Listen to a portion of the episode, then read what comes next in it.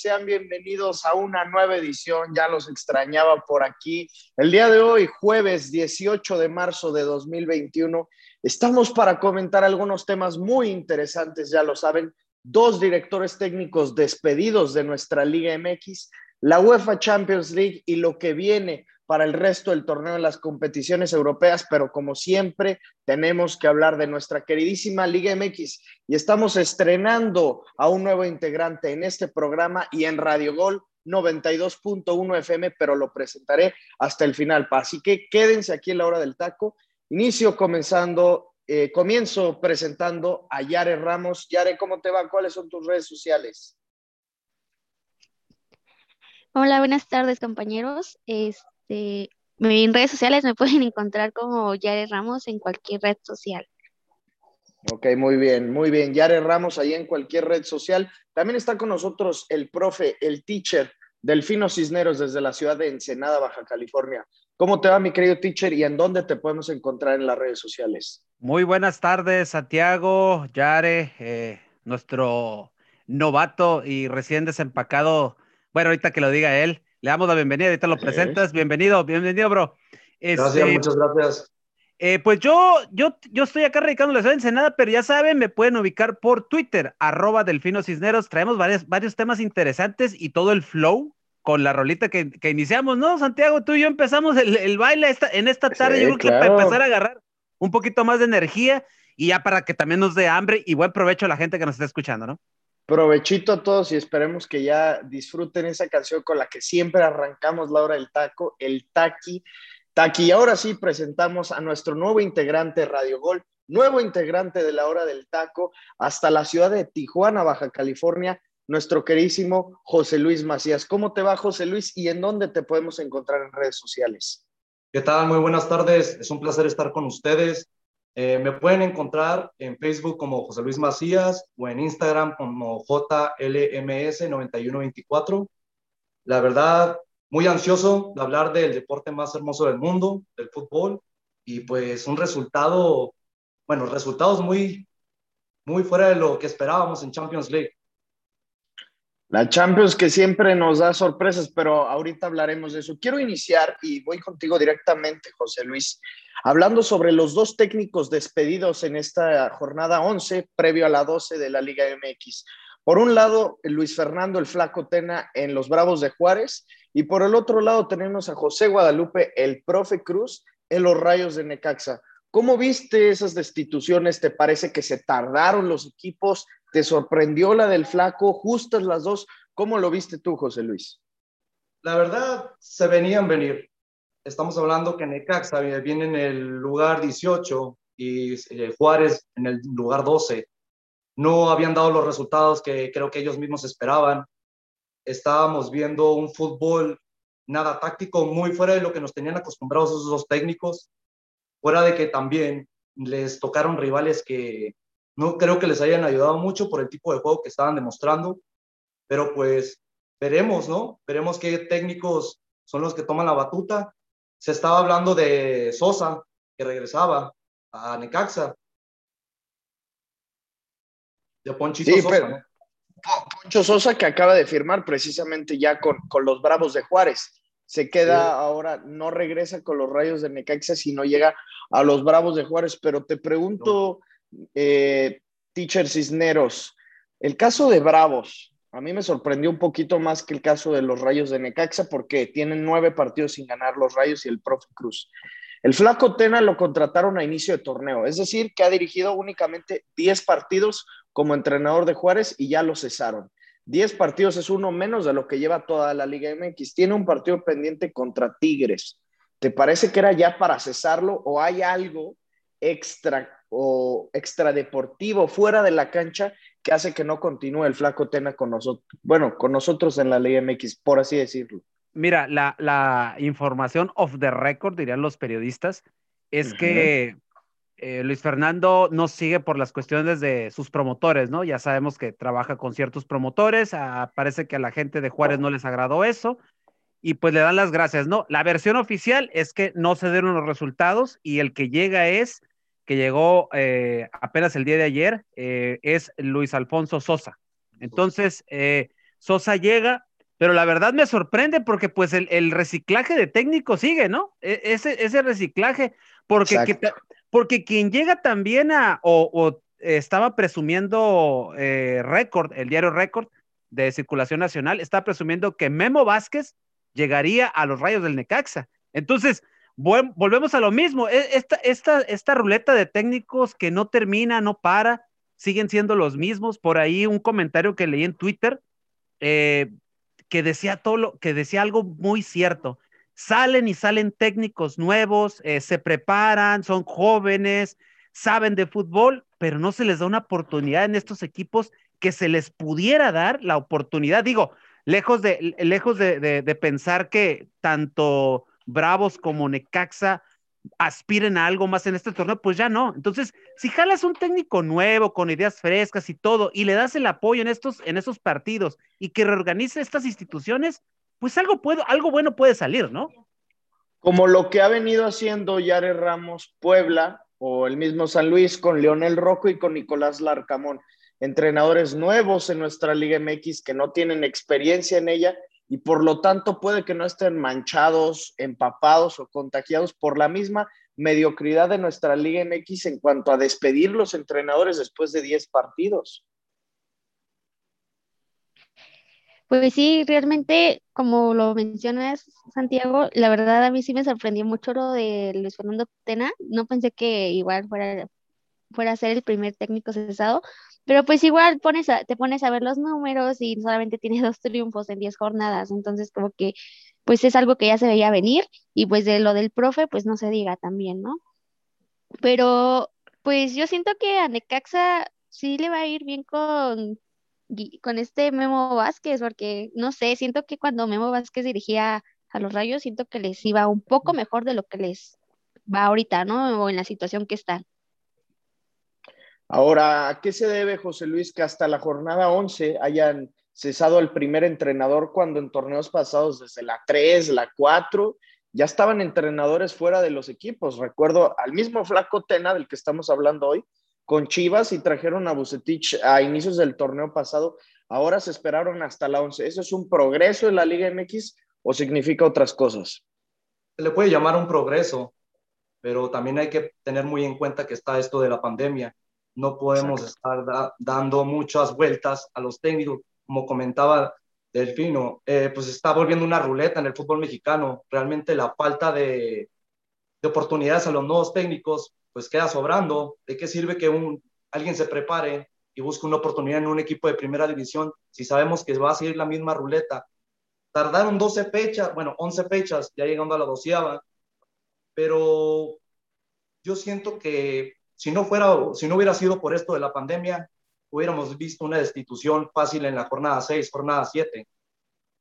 A lo que va nuestro compañero José Luis, querido teacher Cisneros, es que el destituir entrenadores significa una pérdida económica para los equipos, ¿no? Tienen que pagarle la cláusula de rescisión, tienen que liquidar, tienen que indemnizar a los entrenadores y esto no lo quieren hacer los entrenadores, los directivos de la Liga MX, pero ahora lo hacen. ¿Y por qué lo hacen ahora? Juárez me parece que tiene muchísimo más dinero que Necaxa, pero los Rayos lo hacen por evitar pagar ese, esa cantidad de 120 millones de pesos en caso de, en caso de 120 millones de pesos en caso de perder la categoría, al menos administrativamente. Pues por ahí va el asunto, ¿eh? O sea, no andas tan perdido, Santiago, con ese análisis que haces. Eh, a, mí lo, a mí lo que me llama la atención, eh, y repito, es eh, con Necaxa y con, bueno, como dices tú, con Juárez hay dinero. Parece que hay un proyecto duradero. De hecho, en, se, se, ha comentado que en Juárez va a haber la inversión de un nuevo estadio, se le va a invertir un poco más el equipo, se está platicando ahí con, con el gobierno del estado de con el gobierno del estado en turno para que eh, potencializar más a estos, a estos bravos, para que sea una franquicia un poco duradera, que no sea una, una franquicia golondrina, esa que nomás está unos 3, 4 torneos y luego se van, se van al ascenso y ya no los volvemos a ver, ¿no? O que vendan el, o que vendan la, o que vendan el nombre, vaya, al equipo. Con Necaxa, pues ya, mira, con Necaxa, después de la plática que tuvimos con el Cuchillo Herrera, que la verdad, quien le escuchó, eh, genial lo, del cuchillo, la, entrevista que nos dio entre barreras y patadas. Eh, hablar de un Necaxa que nada más se dedica a comprar jugadores baratos con proyección y luego venderlos, ese modelo es el que está implementando. ¿Por qué destituyen ahorita al profe? Pues la verdad, ya honestamente, eh, bien lo dijo el cuchillo en esa entrevista, pues la verdad, juega muy timorato el profe Cruz, la verdad si arrojara un poquito al, al, equipo hacia el frente, que, que, se muriera de algo, no sé, no sé. O sea, pienso que es como un, bueno, hay que, hay que intentarle de alguna manera, hay que intentarle de algo. Dinero tienen, ¿eh? Por si llegan a pagar esa, esa famosa cláusula de la, del, del, dinero del descenso, dinero hay. Te repito, a mí lo que me preocupa es que volvemos, y, y en lo repetitivo, este reciclaje de técnicos. No salimos de la misma baraja. El mismo cuchillo lo dijo son técnicos, y con perdón de la expresión, barateros, pues. Son técnicos que tienen, que, que, son a modo para los directivos. Y que van a aceptar cualquier oferta. Exacto. Y como te acuerdas cuando Fidel Curia estaba con Tiburones, ¿qué pasó con Memo Vázquez? Le tenía dos contratos a la mano. Y un contrato supuestamente de palabra y luego un contrato ahí escondido donde no se le pagó, etcétera. Son de esos técnicos que como eh, yo los veo como bomberos, como apagafuegos, que en el cualquier momento pueden acceder a, equipos pues de mediana o baja categoría en la liga. Y eso es muy triste, la verdad, ¿eh? porque a fin de cuentas, tú sabes, una buena racha de tres, cuatro partidos y estás en, repechaje. También las bondades de nuestra mediocre liga, ¿no? Estoy completamente de acuerdo. Pero dejando el tema del reciclaje de entrenadores, Yare Ramos, ¿por qué siempre tienen que ser ellos los que se van y no los jugadores? Al menos yo ahorita en el caso de Juárez y todos escuchamos de la indisciplina de Marco Fabián, que rompió concentración, que rompió con las medidas de sanidad, que se fue a tomar y la única sanción que tuvo es apartado del equipo mientras sales negativo en la prueba del coronavirus y te reincorporas. Y el que paga los platos rotos siempre tiene que ser el entrenador. ¿Por qué es culpa de ellos siempre? ¿Por qué no se le da un poco más de culpa a los jugadores? Pues es que estamos en nuestra liga MX, yo creo que es parte de eso. siempre, siempre yo creo que eso no va a cambiar, siempre va a ser que el director técnico es el que va a llevar de, de perder y pues es la Liga MX y no es por menospreciar a nuestra liga, ¿no? Pero así son las cosas en esta, pues en nuestra liga, ¿no? Entonces, pues acostumbrados ya deberían de estar, aunque debería de ser al revés, como dice Santiago, o sea, que se vayan los jugadores, hay, yo creo que hay jugadores que nada más están de paso, ¿no? Entonces, pues de eso se, también se aprovechan muchos. Estoy de acuerdo, ahorita quiero escuchar tu opinión al respecto de, de, los entrenadores, mi querido José Luis, pero vamos a ir a una rola para que disfruten, amigos de la hora del taco. Vamos con un clásico de nuestra música mexicana, más que tu amigo de Marco Antonio Solís, el Buki. Disfrútenlo.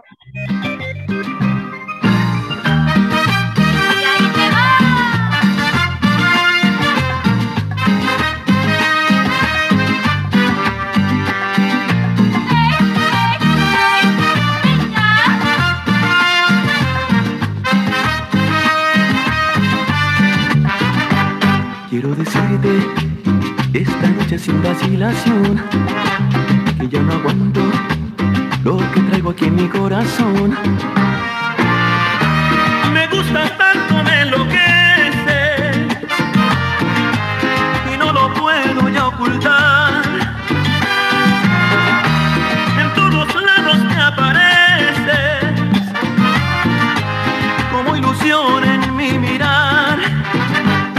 Es un secreto que tan solo quiero compartir con esos ojos que le han dado luz a mi vivir.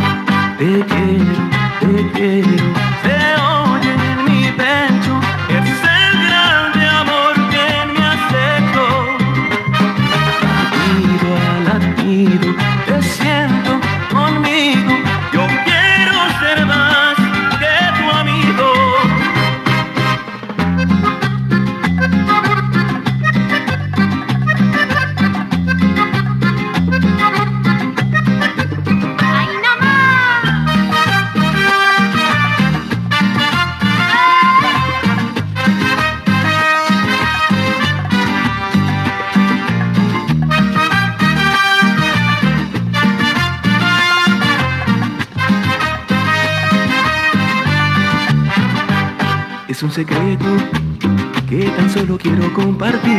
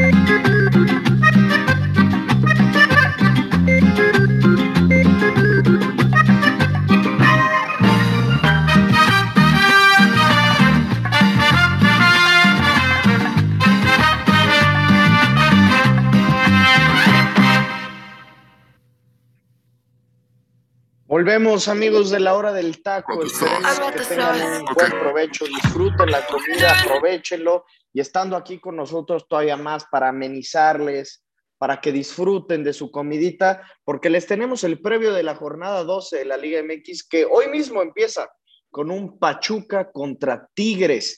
¿Qué pasaría con los Tigres si no ganan el día de hoy, mi querido profe Cisneros? ¿Empezarían a pedir ya la cabeza del Tuca Ferretti? Mm, más, diría yo, porque en, Monterrey, después de lo que sucedió con, con, este, con Mazatlán, eh, el, crédito del Tuca ya no es el mismo, ¿eh? Ya no es el mismo. Y Pachuca viene enrachado, ¿eh? Y Pachuca, ah, vuelvo a lo, que dije anteriormente, ¿no? Esta liga mediocre que con dos, tres triunfos y estás ahí eh, ya en, zona de, de, reclasificación. ¿Qué es lo que le está pasando a Pachuca? No, Pachuca ya recobró confianza. Eh, veo como que Pachuca puede, puede ganarle a Tigres, aunque pareciera o no, pero también no podemos, no podemos dejar a un lado que Tigres tiene un extraordinario equipo de fútbol, aun a pesar de que siento, y lo he dicho en otras emisiones de otros programas, que este Tigres se estaba ejentando, pero la calidad la tienen estos jugadores, la calidad la tienen, la dirección técnica la tienen, no pueden perder su, su, su, memoria futbolística de la noche a la mañana. Alguna individualidad los puede sacar a flote. Cuando todo el mundo piensa que Guiñac es el que puede sacar las papas del horno. Hasta el mismo Guiñac falló el, el del partido pasado. Penal. Ah, exacto. Entonces, pues ya no sé. Eh, por ahí te puedo decir que a lo mejor Tigres puede ganar, pero pues ahora sí que no sé. Es, es impredecible este resultado. Voy a empate, no te voy a decir otra cosa, voy a empate, qué es lo que pueda suceder. Y con Tuca, la verdad, hasta un milagro sucedió, ¿no? Del coraje que hizo, aventó las muletas y pudo caminar. sí, sí, sí, sí, sí. Obligados están a ganar los Tigres. Una jornada que desde mi punto de vista está un poquito floja. Los mejores partidos o los que más llaman la atención son Cruz Azul Atlas, un Atlas que viene bien. Santos contra León, el campeón, contra uno de los equipos que mejor juegan esta jornada. Eh, con los, uno de los equipos, sí, que esta temporada son de los equipos que mejor juegan, pero a mí, José Luis, me llama la atención muchísimo este partido. Necaxa contra Juárez, dos equipos que estrenan entrenador, porque luego siempre dicen, eh, entrenador que debuta, gana. Estrenas entrenador, ganas. Ahora, ¿qué va a pasar? Necaxa, ya nos lo adelantó el profe Cisneros, probablemente Memo Vázquez y Juárez con Poncho Sosa. ¿Qué va a pasar con ese partido? Porque futbolísticamente hablando, no es un partido llamativo, pero con el tema de los entrenadores, pues puede tener un poquito ahí más de sabor. Va a haber un poquito más de morbo, ¿no? Debido que a el regreso de, Poncho Sosa y pues de Vázquez. Es un partido que creo que lo único interesante, como mencionabas, es el estreno de, nuevos entrenadores. Simplemente yo lo veo como un partido muy flojo, como la mayoría, pero no veo que pase de un empate nos quedaremos con esa de entrenador que debuta, no pierde, pero no creo que tampoco ni uno de los dos vaya a ganar. Apenas un empate aburrido, ¿no? Sí, realmente no veo que vayan a dar tan pronto resultados debido a pues apenas tomar el timonel de, de su nuevo plantel. Y no tienen equipo ninguno de los dos como para darnos un partido espectacular tampoco. Realmente hasta veo más interesante un Toluca contra Puebla es el Toluca que viene en quinto lugar contra con Puebla que viene en séptimo. Veo un partido muy, la verdad, muy entretenido, que de nombre no tiene mucho, pero los buenos resultados de Puebla, que creo que de visitante ha dado, ha tenido autoridad y Toluca en casa, pues es difícil que pierda. Y sabes que agregando a esto de este partido, algo interesante que yo pienso es cómo se va a comportar Ormeño, que no fue convocado a la selección. Ormeño meterá gol, o sea, hablará en la cancha y, le dirá al Tata, hey, no te, no, no te fijaste en mí. Yo creo que se le tuvo que haber dado una oportunidad a la convocatoria a Walter Ormeño, independientemente que sea o no del agrado, porque dicen los que, los que están en la fuente del Tri que no es de mucho agrado al Tata la figura de, de, Ormeño. Entonces, pero de todas maneras creo que el muchacho se ha ganado la, la, la convocatoria. Yo creo que está incluso por encima de Alan Pulido que Alan Y no era esta la oportunidad para que lo convocaran porque no es un partido de eliminatoria, no es una Copa Oro, no es una Copa América, son partidos amistosos. Aquí es cuando debe de calarlos Tata Martino. Ya conoce a Pulido, ya conoce a los demás. Exacto, por eso. Adelante, José Luis, adelante, adelante. No, pero, pero como podemos ver, el Tata está casado con Henry Martin y Pulido, que vendrían siendo los suplentes de Raúl Alonso Jiménez y Chicharito Hernández, que pasa por un mal momento. Creo que sí era la debido a esto, creo que era la oportunidad de darle la oportunidad a Ormeño. Eh, y la verdad es algo que creo que todos nos quedamos con la sorpresa, debido a que pues hasta Efraín Álvarez, jugador del Galaxy, que también lleva varios eh, meses sin tener rendimiento, fue convocado. ¿Qué, fue, ¿Qué habrá sido lo que le llamó la atención de este joven eh, norteamericano o mexicano que, que, no le haya llamado Ormeño? Y ahorita que, que, trajiste el nombre, José Luis, de, del Chicharito, eh, les voy a romper el corazón a los Chicharo fans. Eh, la verdad, honestamente, el, el, Tata Martino no quiere nada con el Chicharo y es, no es por cuestión futbolística, no es porque no tenga gol, no es por el hecho de que mucha gente dice que lo llamen, es el goleador histórico del Tri, etcétera. No es por eso, es por la actitud del, del tipo. Es por eso más que otra cosa. Y él lo ha dicho, no me interesa posición, no me interesa jerarquía, no me interesa, a mí me interesa parte de la actitud, que venga a ser equipo. Y algo ve el Tata que no le agrada el, el, el famoso Chicharo número 14, ¿no? Entonces yo sé, Santiago Padilla, que pues eres, eres tú eres Chicharo fan, este, pero pues está muy lejos, está muy lejos de, de que llegue una convocatoria. Yo miraba todavía más cerca lo de Ormeño, fíjate, y, y me llevé los, y me llevé la sorpresa de que no lo haya convocado. Por eso yo pienso que tal vez Ormeño va a anotar en, este partido para, este, para decirle al Tata, mira, sí metí gol. No sé, yo, yo visualizo eso, ¿no? Me sorprende que hasta Ángel Sepúlveda, Ángel Sepúlveda tiene más goles que Alan Pulido y ni siquiera le dan la oportunidad. Exacto.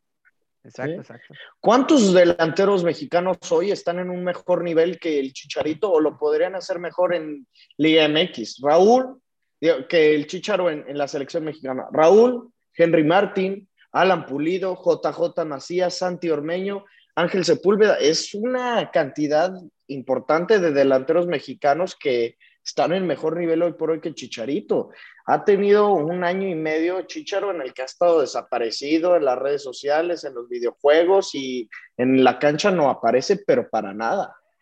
Definitivamente no. Eh, pasa por uno. Yo ya, yo ya, yo ya lo que yo veo es Chicharo, obviamente está en las últimas, en la última etapa de su carrera. Si, si Chicharo se hubiera cuidado, si hubiera seguido en un, en un, en un buen, este, con un buen situación anímica interesante, si hubiera seguido sus entrenamientos, porque yo siento hasta que ni está entrenando como debe de ser. O sea, si, si, si, estuviera todavía rindiendo en ese tipo, en esos aspectos, yo creo que estuviéramos viendo los últimos años de rendimiento de, de, del Chichero, por ejemplo, y ahí están dos jugadores ahorita en la liga. Por ejemplo, Oribe Peralta, que, por, eh, que si tenemos a Oribe, el, el, en, la, en la liguilla pasada, dio un gran partido en contra de América. ¿Y Oribe cuántos años tiene? Y otro jugador que se me viene de la liga ahorita y que pues yo sé que no es mexicano, pero pues también por la edad, Rubén Zambuesa. O sea, Rubén Zambuesa, que también tiene una edad ya bastante eh, grande, o sea, 36, 37 años tiene por ahí Rubens, y todavía tiene una curva de, rendimiento muy buena. No entiendo por qué el Chicharo. ¿Cuántos años tiene Santi? El 32, es que era lo que te iba a decir. Tampoco es que esté tan grandecito el Chicharito. Pero pareciera, Santi, que que, que la actitud, la situación y todo pareciera que tuviera hasta más años. Lo siento yo hasta, lo siento yo hasta avejentado, vaya, por las situaciones que está aconteciendo. Digo, está pasando por situaciones anímicas importantes. Ya ves en redes sociales lo que estuvieron diciendo de su matrimonio, que el coach, que el coach, que esto, que sus hijos, que acá y que pues.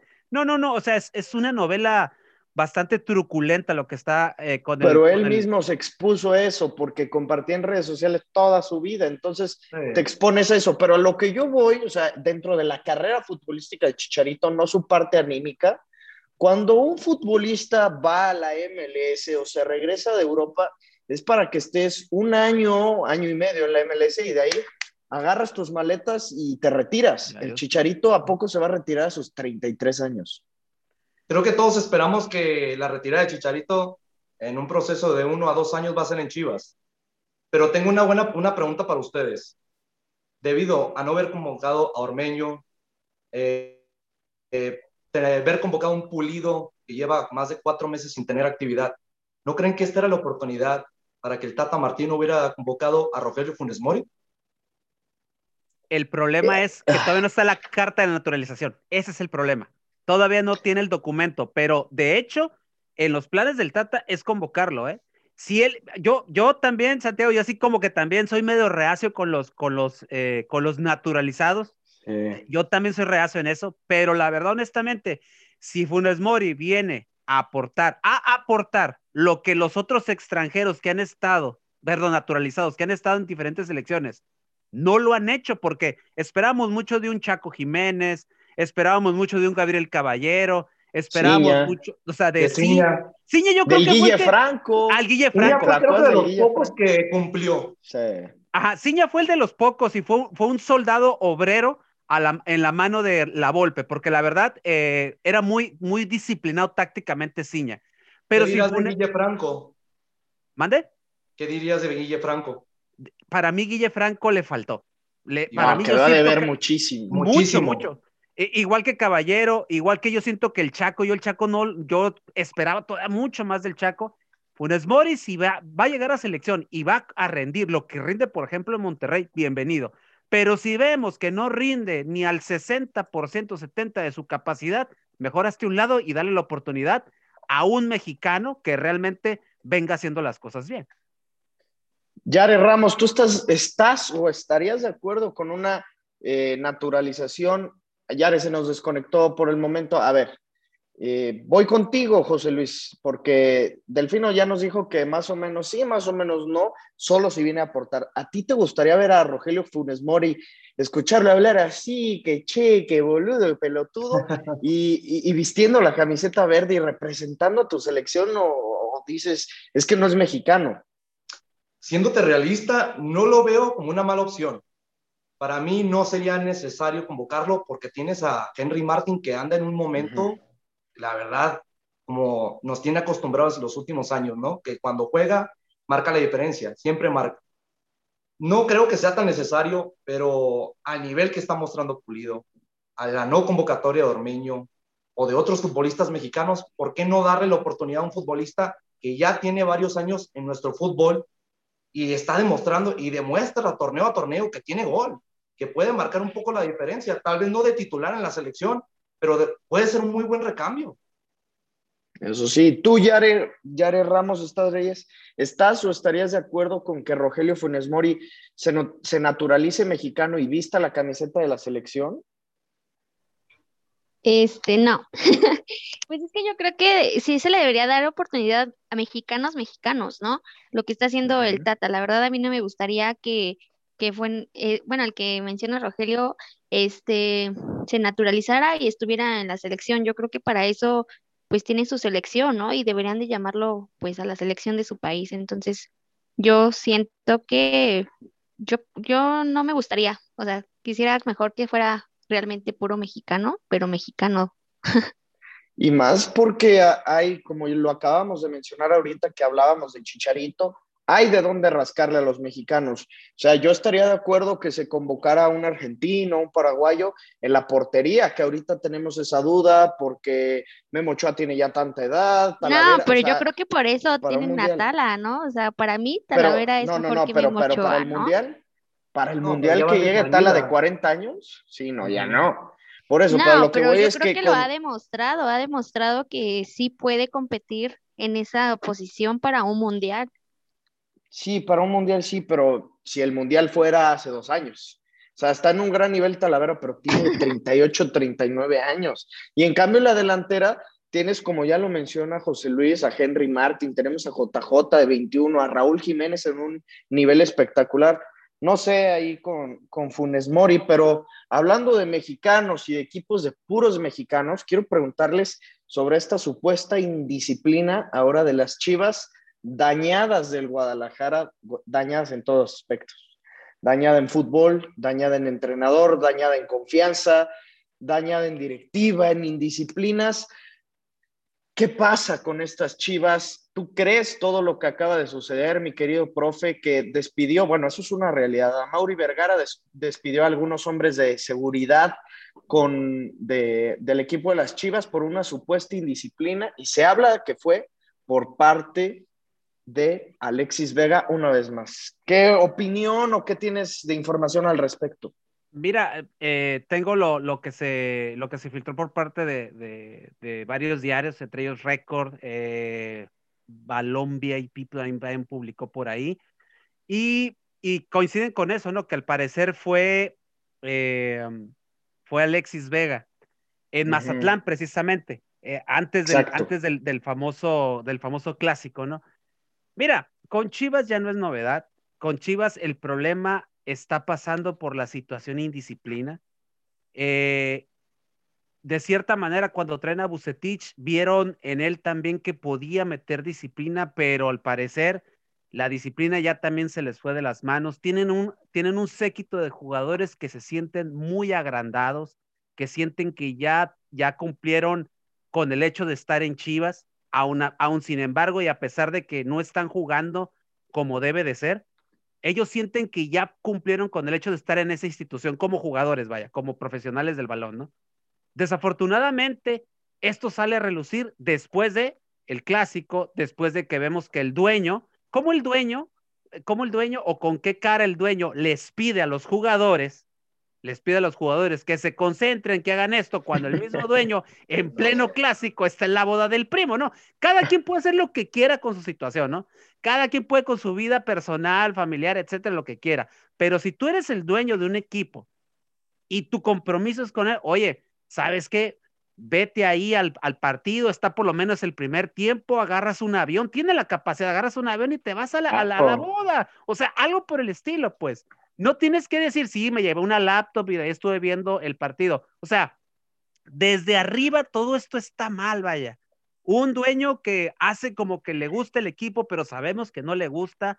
Un director deportivo que no presenta su renuncia cuando tuvo que presentarla y que se le nota que no se quiere ir porque sabe que hay un billete, un billete muy grande de por medio. Un director técnico que se ve que ya no está a gusto en la institución y que solamente se está quemando y jugadores que están totalmente aburguesados. Entonces, ¿en qué va a terminar esto? No, yo todavía no me explico. ¿En qué va a terminar Chivas? La novela parece que así va a seguir y a lo que yo veo, este Chivas no va a llegar ni a reclasificación y va a ser un torneo desastroso el de este Guardianes 2021. Amigos chivermanos, saben que lo decimos con todo el cariño del mundo los criticamos, pero ustedes son necesarios para nuestra Liga MX, nos aportan muchísimo y por lo tanto les deseamos un buen provecho también a ustedes. Y vamos con esta rola de Caifanes, no dejes que disfrútenla. Cuando a través del vaso, a través del tiempo.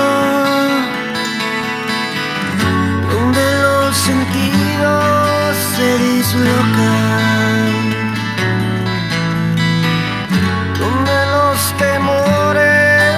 evaporan y aprovecho para desdoblarme para salir del vaso con las paredes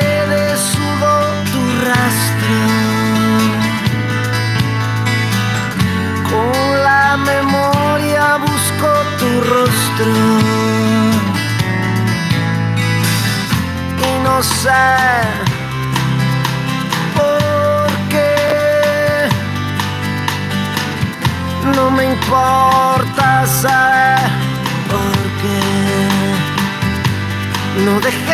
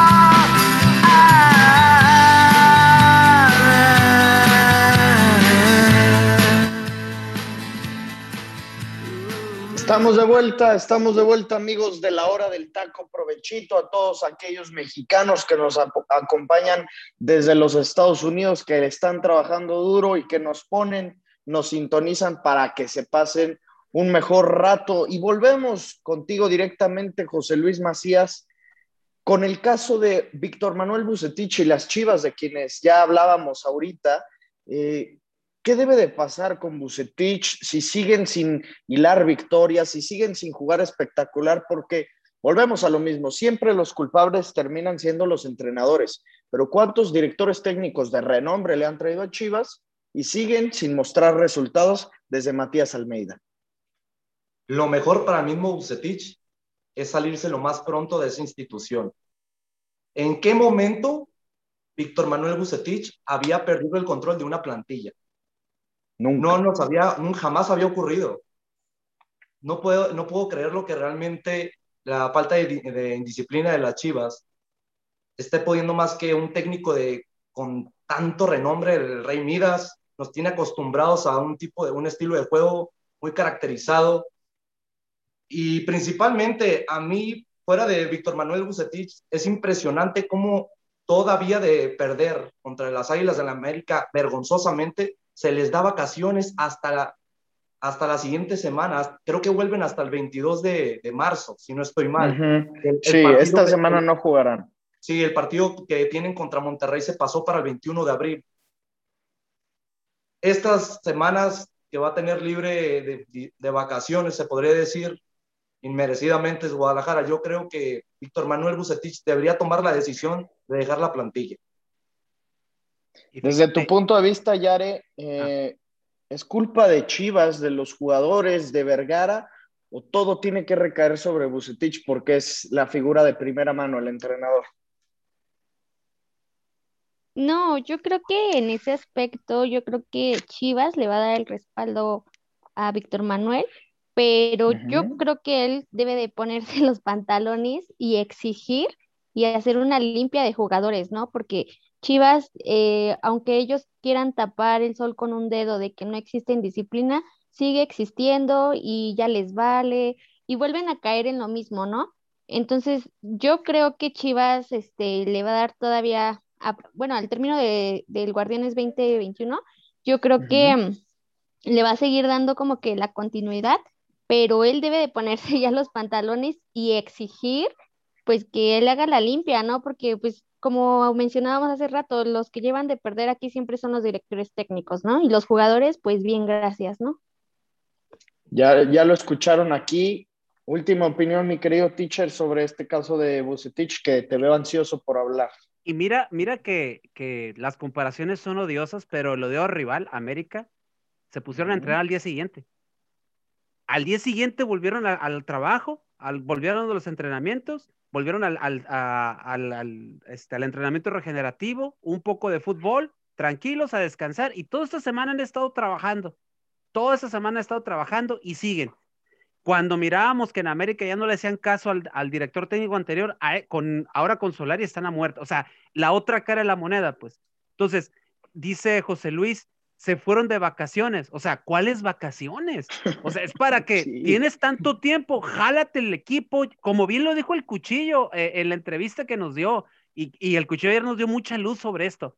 Agarras a todo el equipo, te lo llevas, no sé, a la, a la sierra, a un campo, a la playa, no sé, los encierras, te, te olvidas un poco del, del, internet, este, y adiós, y a trabajar, a, a, reorganizar el equipo. ¿Qué es lo que le falta? Estos chavos, la verdad, honestamente, lo que les falta es, como dijo Yares, mano dura. Y creo que Bucetich ha perdido ya eh, el rumbo de la nave, ¿no? Entonces, cuando nunca lo hemos visto, y buen, buen, acierto este, esta observación de José Luis, nunca yo había visto esto con Bucetich. Yo lo, también lo he dicho junto contigo, José Luis, ya mejor que se vaya el profe Buce de esta chiva. Se está quemando nada más, es lo único, está quemando su, su prestigio. Se usa como excusa, ¿no? Se usa como excusa los seis jugadores llamados al preolímpico para estas mini vacaciones, pero inmerecidamente. No, no, hay motivo y no, hay, no, no están merecidas.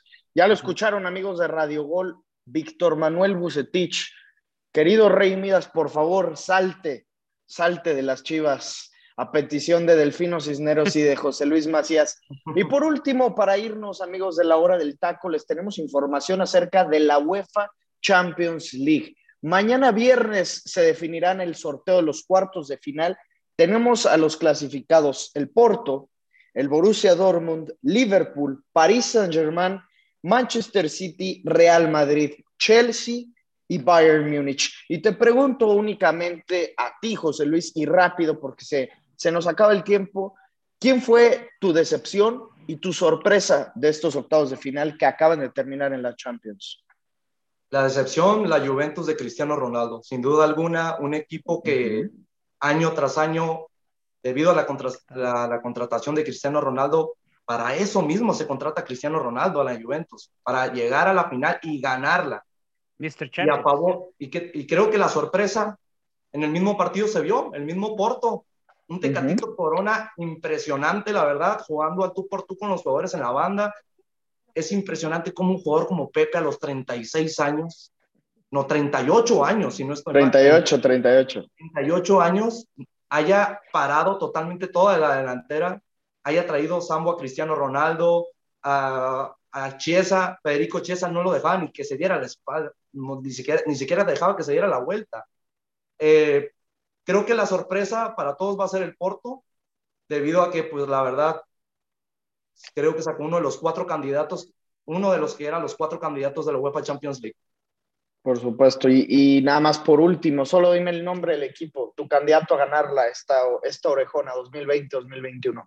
Sin duda alguna el Manchester City. Profe, ¿tú tienes algún candidato? Coincido, el City.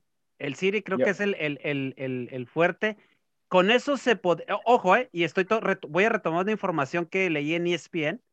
Eh, se, dice que eh, Guardiola junto con el Kun recalarían en Barcelona. Barcelona.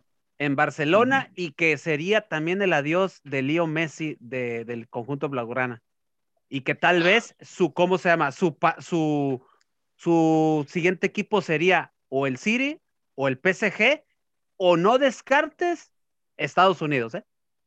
Por favor, que no se vaya a la MLS. Yo también pienso lo mismo. Se dice mucho que sí va a salir Lionel Messi, si llegara a, pasar de que llega alguna bueno y Pep Guardiola, su principal destino sería en París. Yo, ayer, me gustaría que se quedara, ¿eh? Para que cerrara ahí su brillante carrera. Y a eso voy. Ayer vimos a Lionel Messi en la toma de, posesión de Joan Laporta, el nuevo presidente del Barcelona, en el estadio Camp Nou, vestido de traje muy elegante Messi. Y Joan Laporta dijo que una de sus principales metas, abiertamente con Messi en el público, era que Lionel Messi se quedara en la institución y que iba a hacer todo lo posible por, por mantener a Messi una de sus máximas figuras y él lo dijo así, el mejor jugador de la historia del fútbol, esperemos que se quede, te lo he dicho Messi y haré todo lo posible porque te quedes. Amigos, esto fue la hora del taco, les agradezco a todos por habernos escuchado una vez más, por sintonizarnos hoy, jueves 18 de marzo de 2021. Me despido primero contigo, Yare Ramos, que te vaya muy bien, buenas tardes. Buenas tardes, este, me despido igual de ustedes. que tengan buen provecho y nos vemos pronto. Provechito para todos, ¿o no es así, mi querido Delfino Cisneros? Así es, un saludo para toda la gente que nos escuchó, ellas en el campo, ahí trabajando en los hoteles, en algún casino, en la, eh, manejando algún troque, algún tráiler, etcétera. A la gente que se la parte en el campo aquí de California, les mandamos un gran, gran saludo y gracias por acompañarnos y gracias, José Luis, eh, Yare, Santiago. Un abrazo a la distancia. Nuestro total respeto y admiración por todos ustedes mexicanos que se rajan, que se parten la madre en los Estados Unidos trabajando. Mi querido José Luis, bienvenido a Radio Gol 92.1. Tenlo por seguro que aquí nos estaremos viendo en la hora del taco y en muchos otros programas más.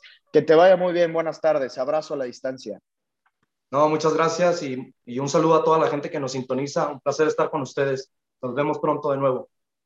Agradecer al gurú de los deportes en los controles, como siempre, nuestro queridísimo productor. Mi nombre es Santiago Padilla y nos vemos en la próxima. Esto fue La Hora del Taco.